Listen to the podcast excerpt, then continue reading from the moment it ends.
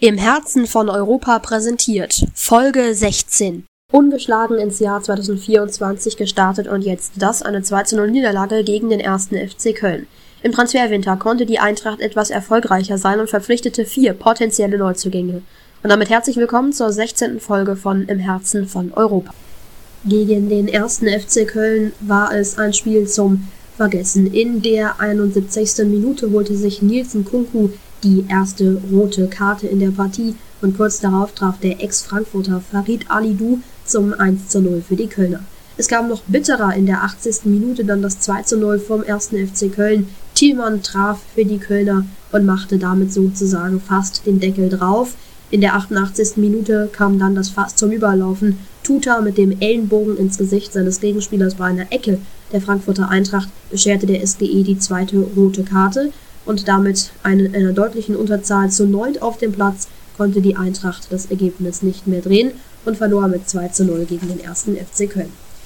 Das war natürlich jetzt etwas bitter, denn die Eintracht hatte schon sehr viele Erfolge im Jahr 2024 gefeiert, unter anderem der Sieg gegen RB Leipzig, das Unentschieden gegen Darmstadt war unglücklich, aber auch das 1 zu 0 gegen Mainz war ein Drei-Punkte-Sieg.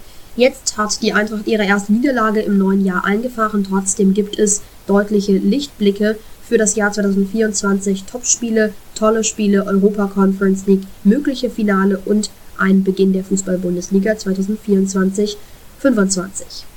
Und hier haben wir ein paar Termine rausgesucht, um äh, das Jahr für euch etwas attraktiv zu gestalten, um euch einen Ausblick zu geben, wie das Jahr weitergeht, ähm, ja, wie es für die Eintracht weitergeht und was jetzt wichtige Spiele sind. Ähm, am Sonntag, den 17. März um 17.30 Uhr, ist es der 26. Spieltag, trifft die Frankfurter Eintracht auf Borussia Dortmund in Dortmund im Signal Iduna Park und angesichts der aktuellen Tabellenlage könnte das eine recht wichtige und entscheidende Partie sein, denn die Eintracht würde mit einem Sieg möglicherweise auf den vierten oder fünften Platz kommen, wenn man die anderen Spiele davor nicht mitzählt. Aber Dortmund ist ein, ähm, ja, ein starker Konkurrent ähm, wo es auf jeden Fall wichtig wäre, einen Sieg oder zumindest einen Unentschieden einzufahren. Im Hinspiel spielte die äh, Eintracht 3 zu 3 gegen Dortmund. Weiter geht es dann mit einem weiteren Topspiel, was für die Eintracht auch noch relevant sein könnte. Nicht mehr wegen dem Gegner, der ist schon vorbeigezogen in der Tabelle, aber drei Punkte sind immer wichtig und es könnte richtig ein Kracherspiel werden. Am 29. Spieltag spielt die Eintracht gegen den VfB Stuttgart. Es gibt äh, vom DFB noch keine Angaben, wann und ähm, um wie viel Uhr, äh, an welchem Tag die Partie stattfindet.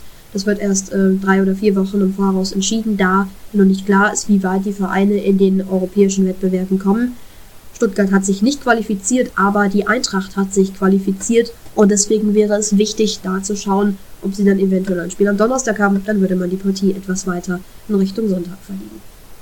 Und dann gibt es ja wieder schöne Erinnerungen, die für alle Eintracht-Fans hochkommen. Gegen den FC Bayern München hat man beim Hinspiel 5 zu 1 gewonnen. Es war eine Gala, es war ein Doppelpack von Mbimbe, es war ein Scheitern von der Bayern-Abwehr und es waren ganz viele wunderbare herausgespielte Treffer und ja, Seelenbalsam für die SGE-Seele. Und da ist es wieder. Am 31. Spieltag spielt die Eintracht dann im Rückspiel gegen den FC Bayern München. Auch hier gibt es noch keine Angabe. Vermutlich werden aber Beide Spiele, die, das Spiel gegen Stuttgart und das Spiel gegen Bayern am Samstag um 15.30 Uhr steigen, dann live bei Sky.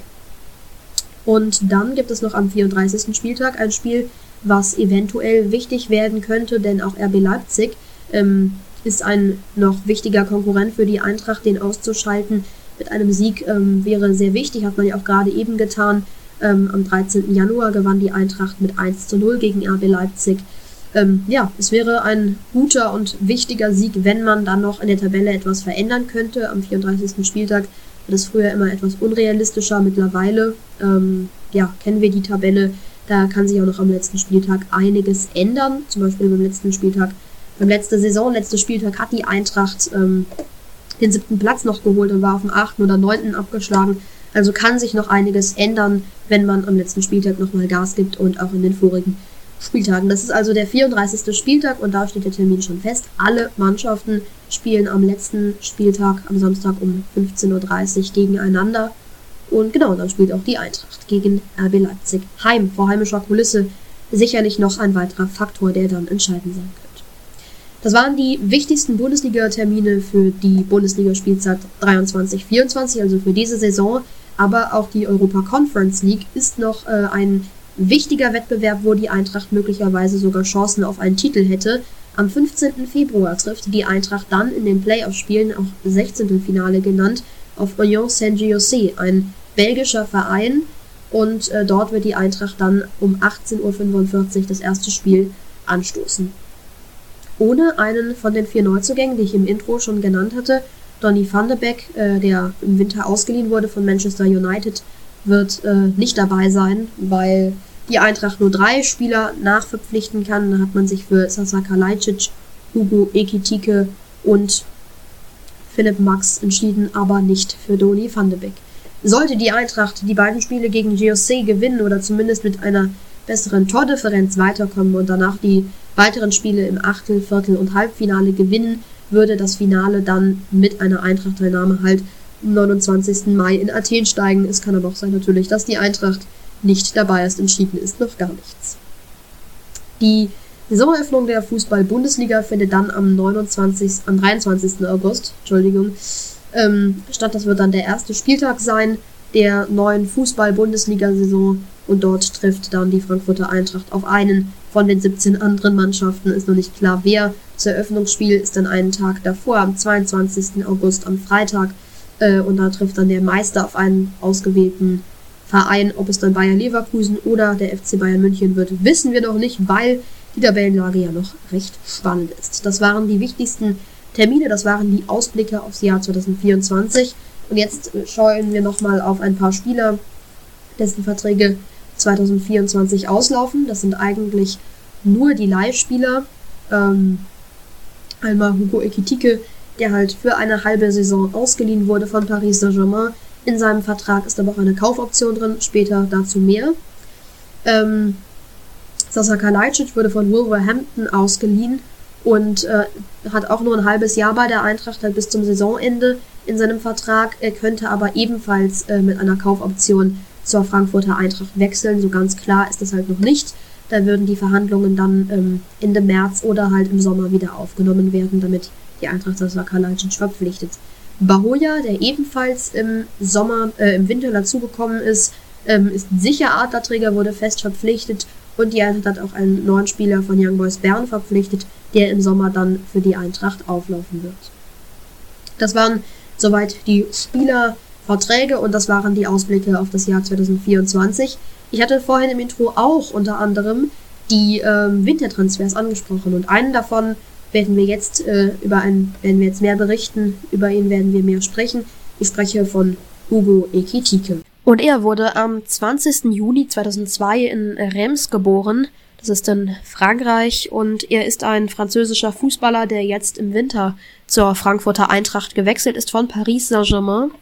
Ähm, wir haben ein bisschen vor der Sendung, habe ich ein bisschen ähm, auf seinen Lebenslauf geblickt und kann nach meinen Recherchen berichten, dass er ab 2008 äh, im Alter von sechs Jahren beim FC Carmontreux gespielt hat und wechselte dann 2013 in die Jugendabteilung zu Stade de Reims, eine ähm, etwas größeren Verein in Frankreich, der auch in der Profiliga vertreten ist und in der ersten äh, Liga in Frankreich spielt der Ligue 1.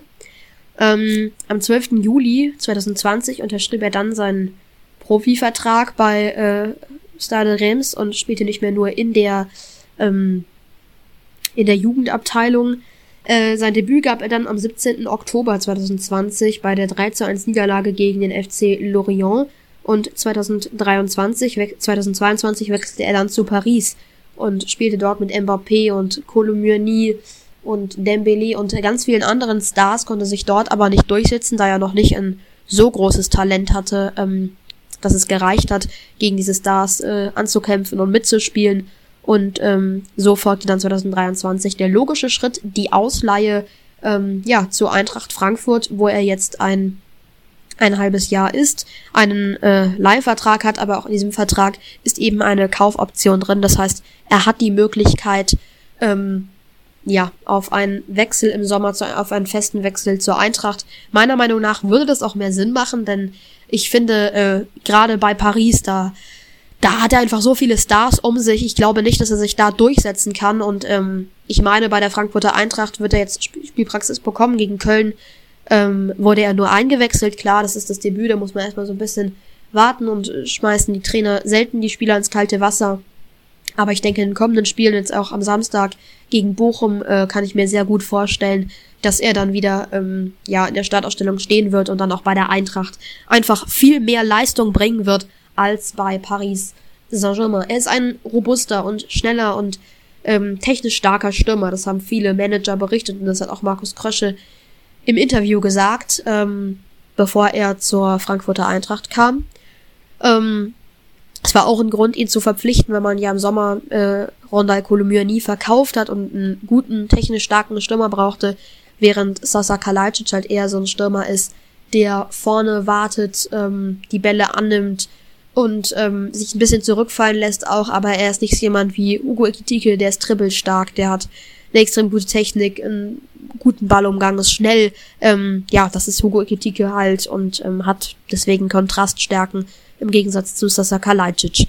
Ähm, das ist, glaube ich, so der wichtigste Grund, warum die Eintracht ihn verpflichtet hat und warum er auch im Profifußball sehr erfolgreich wurde. Auch gerade in Frankreich ist ja das als Stürmer wichtig zu haben, so technisch äh, dribbelstark. Das muss man mitbringen, um in den Mannschaften äh, dabei zu bleiben. Bei Paris war es halt nicht und deswegen ist er jetzt zu einem etwas schlechteren Verein, zur Frankfurter Eintracht gekommen. Mich würde eure Meinung interessieren. Schreibt sie gerne in die Kommentare. Schreibt eure Meinung von oder zu Hugo Ekitike in die Kommentare, was ihr von ihm hältet.